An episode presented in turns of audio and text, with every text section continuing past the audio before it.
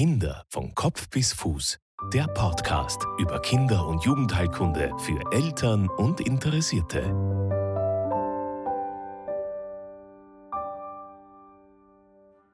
Hallo und herzlich willkommen zur nächsten Folge des Podcasts Kinder von Kopf bis Fuß. Mein Name ist Marlies Haslinger und ich bin Kinderärztin. Als Mutter von zwei Kindern kann ich die Sorgen und Ängste, die man als Eltern durchlebt, sehr gut verstehen. Beim Besuch beim Kinderarzt bleibt oft nicht ausreichend Zeit, um alle Details zu besprechen. Im Internet zu recherchieren führt meist zu noch mehr Verunsicherung. Dieser Podcast bietet eine gute Möglichkeit, um viele Fragestellungen im Bereich der Kinder- und Jugendheilkunde, der Kindergesundheit und des Elternseins in Ruhe zu Hause nachzuhören. Nun zur nächsten Folge.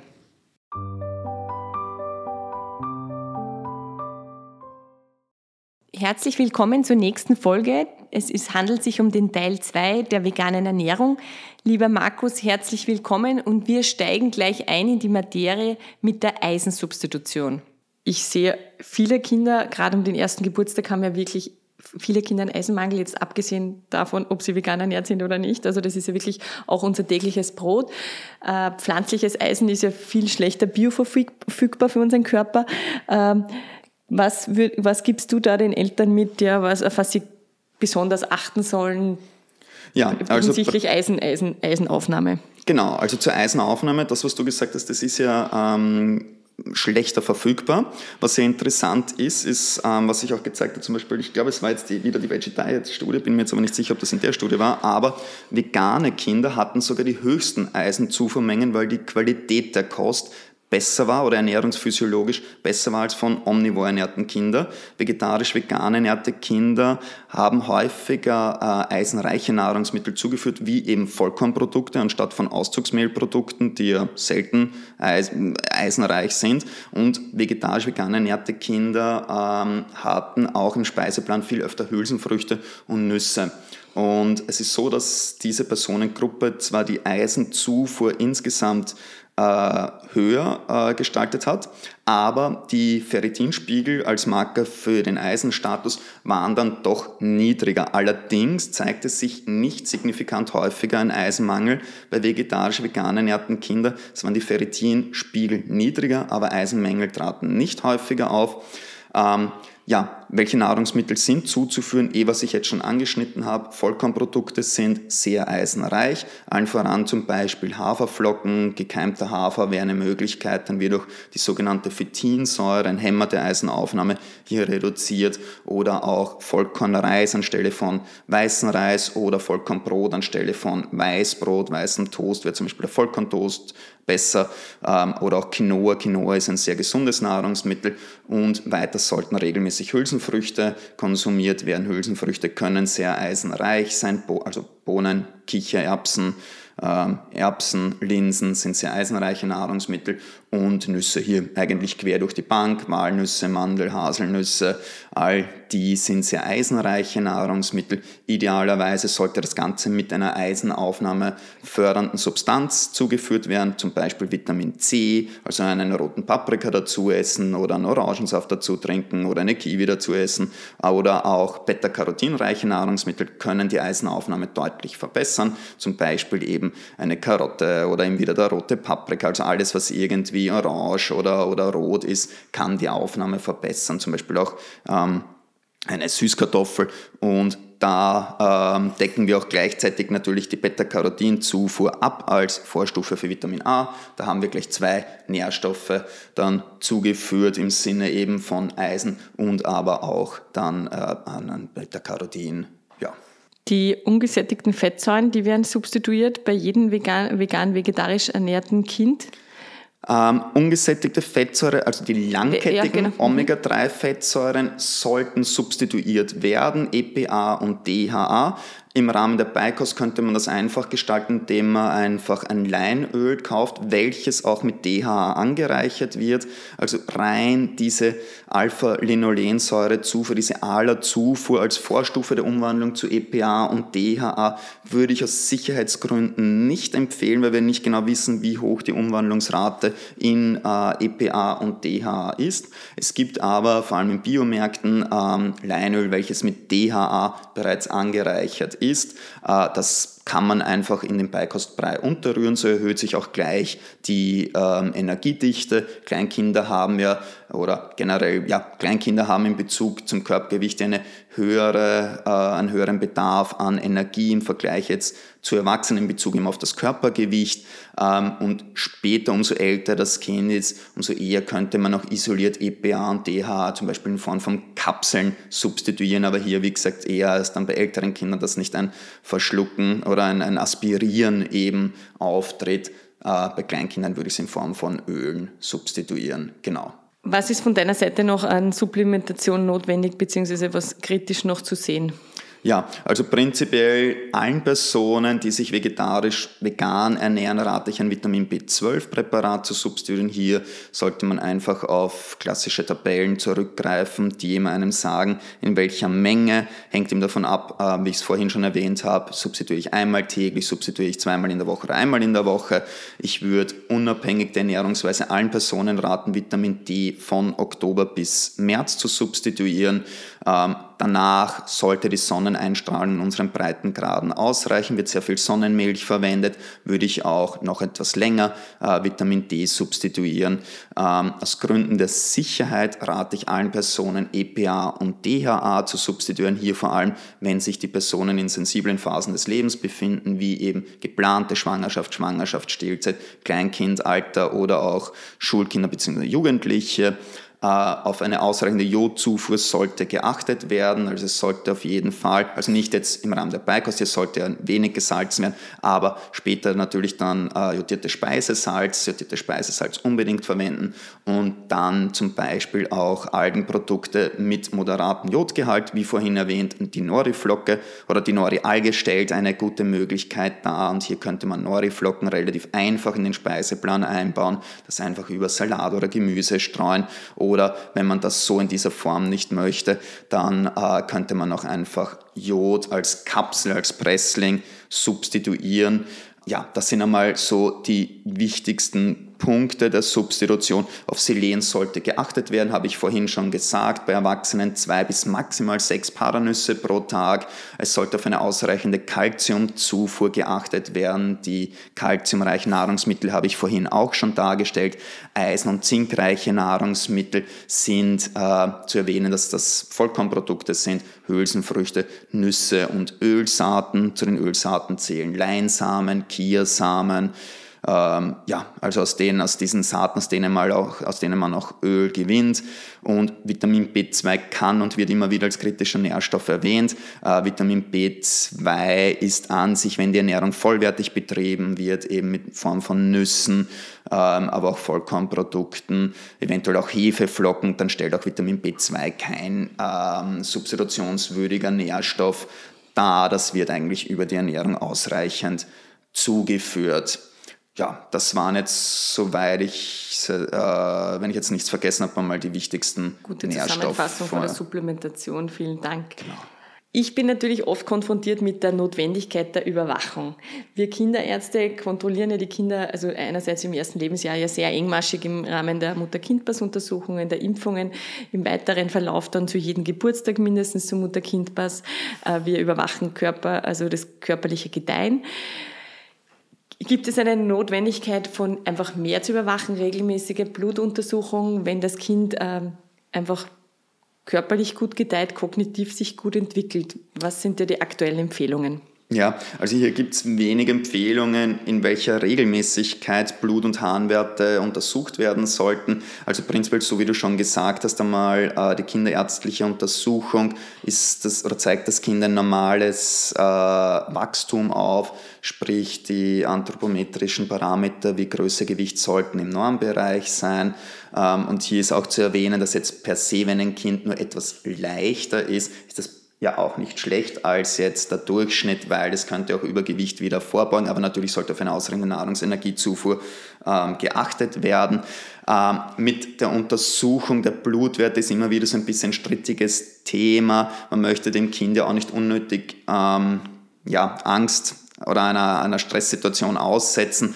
Wenn man wirklich Sorge vor einem Nährstoffdefizit hat, würde ich zwischen sechs und zwölf Monaten einmal äh, zumindest das Blutbild kontrollieren mit Vitamin B12, Holotranscopalmin, ähm, Ferritin, Transferin, Sättigung könnte man mal anschauen, hat man zumindest mal ein gutes Screening, sind die Parameter im Normbereich? Und erfahre ich dann auch beim Gespräch mit den Eltern oder mit den Erziehungsberechtigten, dass das Kind sich eigentlich ernährungsphysiologisch wertvoll ernährt, gehe ich mal davon aus, dass kein Nährstoffdefizit vorliegt. Ich frage natürlich nach der Substitution, wird B12 substituiert? Das ist natürlich der wichtigste Punkt.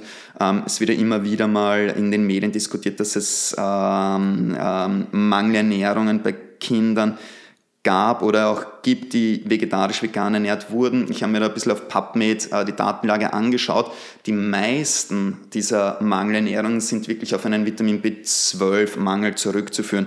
Und mit steigendem Wissen, unter anderem, deswegen machen wir auch heute diesen Podcast, mit steigendem Wissen zu Ernährung, zu vegetarisch-veganer Ernährung, treten ja Vitamin B12-Mängel viel seltener auf, sollten eigentlich heutzutage gar nicht mehr auftreten. Also diese Überwachung, äh, die Regel, das regelmäßige Screen auf Nährung, Nährstoffdefizite. Da kann auch oft ein bisschen eine übertriebene Sorge vor Nährstoffmängel im Bereich der vegetarisch-veganen Ernährung auftreten.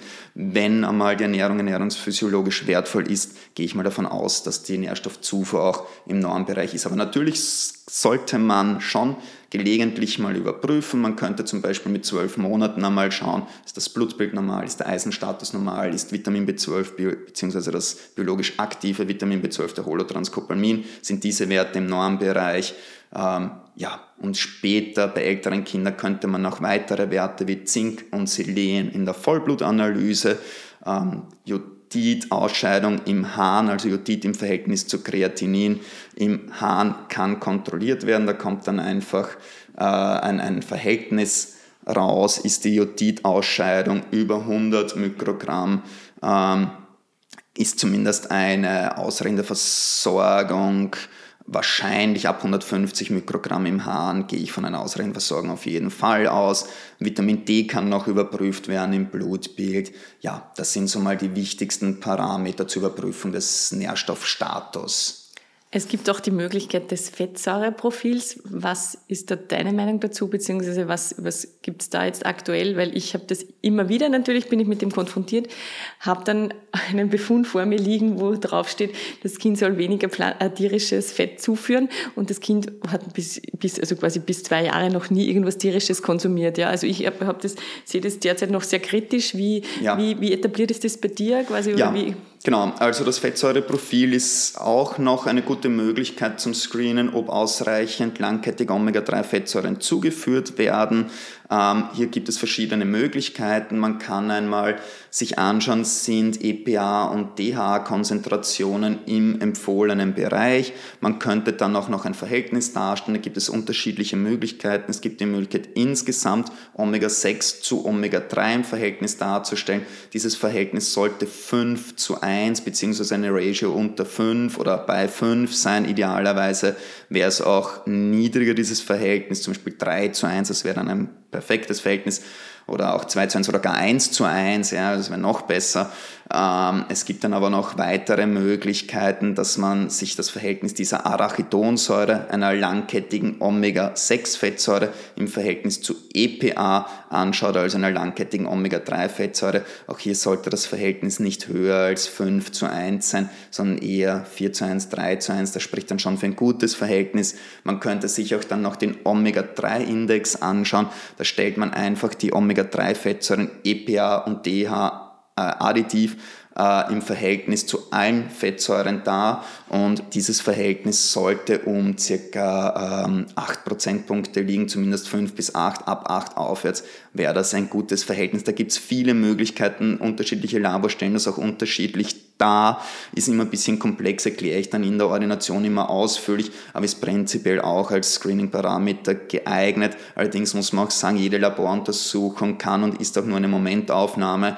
Ähm, es kann natürlich einen Monat später auch schon wieder ein bisschen anders ausschauen, wenn die Ernährung wieder anders gestaltet wird. Rote Blutkörperchen haben jetzt auch nicht eine Lebensdauer von vielen Monaten. Es kommt darauf an, welches rote Blutkörperchen wird gerade erwischt. Es wird aus der Membran der roten Blutkörperchen isoliert, diese Fettsäuren, und die schaut man sich dann auch an und deswegen kann das ja auch unter anderem eine Momentaufnahme sein. Also ich möchte damit nur sagen, es gibt auch Limitationen, aber zum Screenen ist es einmal auf jeden Fall möglich. Der Benefit der veganen Ernährung, dass wir das vielleicht noch einmal äh, im Detail besprechen. Wir wissen hinsichtlich eben Fettleibigkeit ist das ganz klar ein, ein Vorteil. Was gibt es da noch für Daten hinsichtlich Blutdruck, metabolisches Syndrom? Ähm, ich glaube, das betrifft auch dich viel im Erwachsenenbereich, oder? Genau, ja. Also ähm, ich könnte jetzt einfach mal zum Beispiel einleitend beginnen mit den zwei großen Kohortenstudien, die Epic Oxford Studie und die Adventist Health Study 2. Das sind zwei große Kohortenstudien, die eine eben die Epic aus England, die AHS aus Amerika und die haben ganz klar gezeigt, dass umso höher äh, Lebensmittel tierischen Ursprungs in den Speiseplan eingebaut werden, umso höher ist der durchschnittliche BMI, umso höher auch der prozentuelle Anteil adipöser Personen, sprich ernährt man sich vegetarisch, vegan, hat man eher einen Body Mass Index im Normbereich.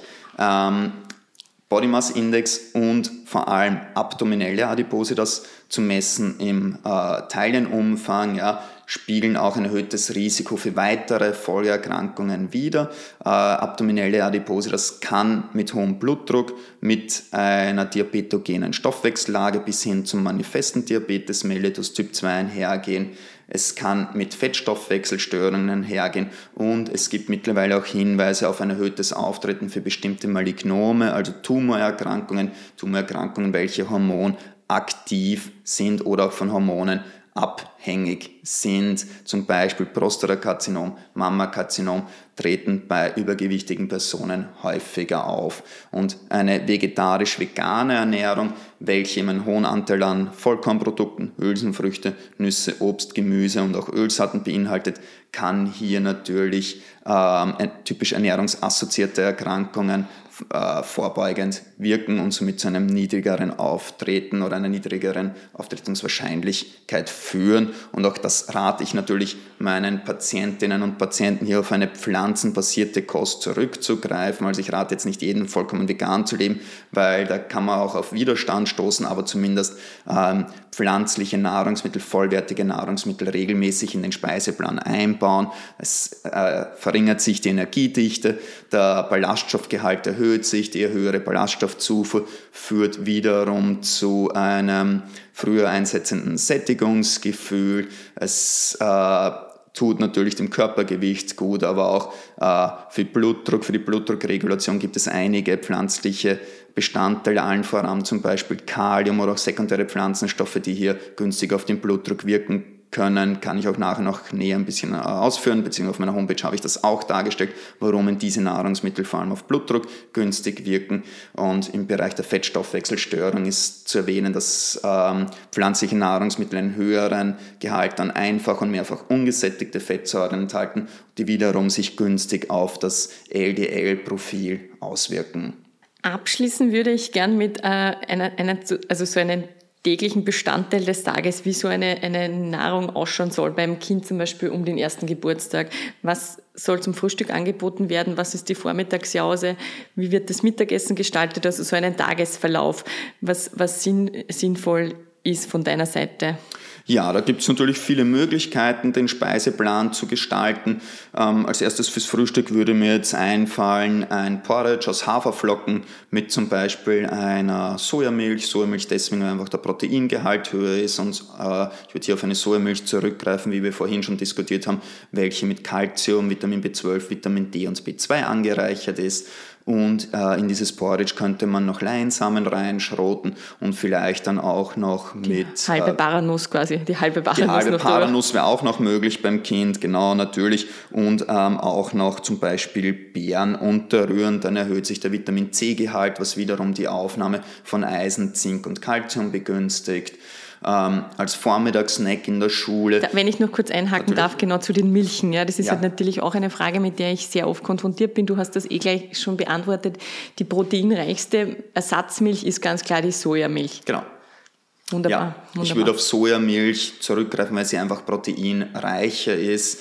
Ähm, diese eine Arbeit, äh, den Namen ich leider vergessen habe, die ich vorhin schon erwähnt habe, hat ja auch gezeigt, dass eine Sojamilch, welche eben mit Nährstoffen angereichert ist, eine ernährungsphysiologisch wertvolle Alternative zu Kuhmilch darstellen kann. Reismilch wäre ich aufgrund möglicher Arsenbelastung bei Kindern zurückhaltend ab einem gewissen Alter, ab äh, jugendlich Alter, weil auch das Milch nur Reismilch ist sehr kohlenhydratreich, sehr zuckerreich, enthält kaum Proteine.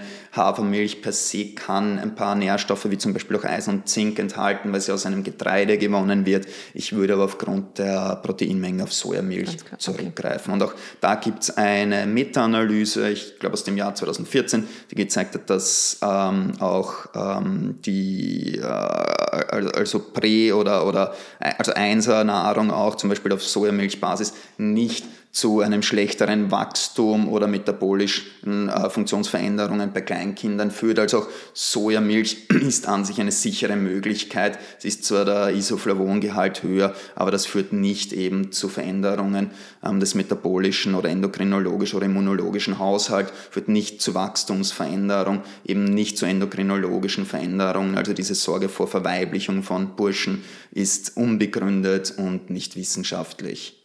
Ja. Dann der Vormittagssnack, genau. genau. Als Vormittagssnack ja, würde mir jetzt ganz spontan einfallen, zum Beispiel entweder ein, ein Haferflockenriegel, kann man selbst machen, kann man mittlerweile kaufen, gibt es in guter Qualität mit einem Stück Obst, dann deckt man da auch natürlich die Proteine wieder aufgrund des Hafers ab oder ein Nussriegel eben, genauso mit Eisen und, und Zink könnte man zum Beispiel einen Nussriegel seinem Kind anbieten in der Schule mit einem Stück Apfel. Und zum Mittag ähm, würde ich jetzt einfach mal an, äh, Hülsen, also an ein Gericht mit Hülsenfrüchten denken. Ist das Kind schon größer, kann gut kauen, könnte man einen Hülsenfrüchte Eintopf machen mit Gemüse und Vollkornreis. Ist es kleiner, kann man Hülsenfrüchte auch pürieren oder Tofu anbieten und den zerdrücken. Ähm, in Kombination mit Gemüse und Vollkornreis ist es eine sehr nährstoffhaltige Mahlzeit.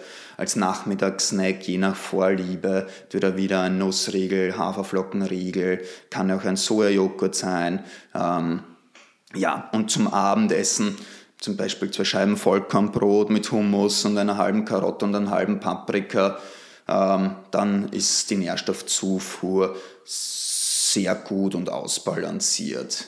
Magst du noch einmal äh, auf deine Homepage verweisen? Wie findet man dich, beziehungsweise wie kann man jetzt explizit zu dir zur Beratung kommen? Ja, also prinzipiell, ähm, ich habe eine Homepage geschrieben, an, äh, auf der ich kostenfreie Informationen zur Verfügung stelle ähm, vor allem zu den Nährstoffen, wie eine vollwertig vegane Ernährung an sich praktiziert werden kann. Ich habe auch äh, sehr genau, detailliert, evidenzbasiert geschrieben, wie sich eine vollwertig vegetarische äh, oder vegane Ernährung sich positiv auf die Gesundheit und auf ernährungsassoziierte Erkrankungen wie Übergewicht, Bluthochdruck, Diabetes mellitus und Fettstoffwechselstörungen auswirken kann. Ähm, meine Homepage heißt www.vegandurchstarten.at. Wie gesagt, ist kostenfrei und Informationen werden evidenzbasiert zur Verfügung gestellt. Das ist sicherlich mal die einfachste Möglichkeit, um wirklich die Basics äh, der veganen Ernährung zu erfahren. Kann man sich in Ruhe einfach mal durchlesen. Sollte da die Möglichkeit bestehen, könnte man mich auch in der Ordination kontaktieren. Ähm, Wobei natürlich, ich bin Kassenmediziner und unsere Ordination ist sehr überlaufen. Das heißt, auch hier könnte eine Terminvereinbarung ein bisschen knapper werden. Primär würde ich mal vorschlagen, auf die Homepage zu schauen. Wenn dann noch Unklarheiten sind, dann kann man mich gerne kontaktieren. Es gibt aber auch sehr kompetente und liebe Diätologinnen, auf die ich verweisen kann. Es fällt mir jetzt ein, zum Beispiel die Petra Frühwirt in Graz oder auch äh, die Mädels von Bauchgefühl, die sind, soweit ich weiß, in Wien. Also die könnte man noch kontaktieren und die haben auch dann genügend Zeit und Wissen auch, um hier äh, gerade in, in Richtung äh, Beratung mit Kindern wirklich fundiert Informationen mitzugeben. Vielen herzlichen Dank für dieses spannende Gespräch mit dir. Ich glaube, das war, also für, für mich war das auf alle Fälle eine große Bereicherung und auch genau das, was halt die Familien brauchen, einfach wirklich klare Vorgaben, ja, und, und einfach Möglichkeiten und auf was, also zusammengefasst, was ist halt wirklich wichtig. Ähm, vielen Dank, dass du dir Zeit genommen hast. Ich hoffe, es hat auch dir Spaß gemacht. Ja, ich habe mich gefreut über die Möglichkeit und möchte mich jetzt auch bedanken bei dir, dass du mich hier eingeladen hast. Ähm, ja. Sehr gerne und wir sind, also ich bin natürlich auch schon neugierig auf dein, dein Buch, das dann wirklich eher so eine Hilfestellung ist für äh, medizinische Berufe, wo man einfach wirklich angeleitet wird, wie man vegan, genau. äh, vegetarisch ernährte Familien oder halt einfach Patienten betreut. Genau, es ist als Kompendium geplant, als Kompendium zur Beratung für Angehörige eines Gesundheitsberufes, wird im Springer Verlag voraussichtlich im Frühjahr 2024 erscheinen. Ähm, und hier werde ich einfach evidenzbasiert die wichtigsten Informationen zur veganen Ernährung niederschreiben und hoffe, dass dann auch mehr Personen im Gesundheitswesen die, über die Vorteile einer vollwertig pflanzenbasierten Kost äh, aufklären und informieren. Die Folge findet in freundlicher Zusammenarbeit mit HIP statt. Abschließend möchte ich auch noch erwähnen, dass HIP ihr Sortiment erweitert hat um ausschließlich pflanzenbasierte Nahrung für Säuglinge und Kleinkinder und dass es eben mittlerweile vegane Babygläschen gibt. Danke fürs Zuhören, bis zum nächsten Mal.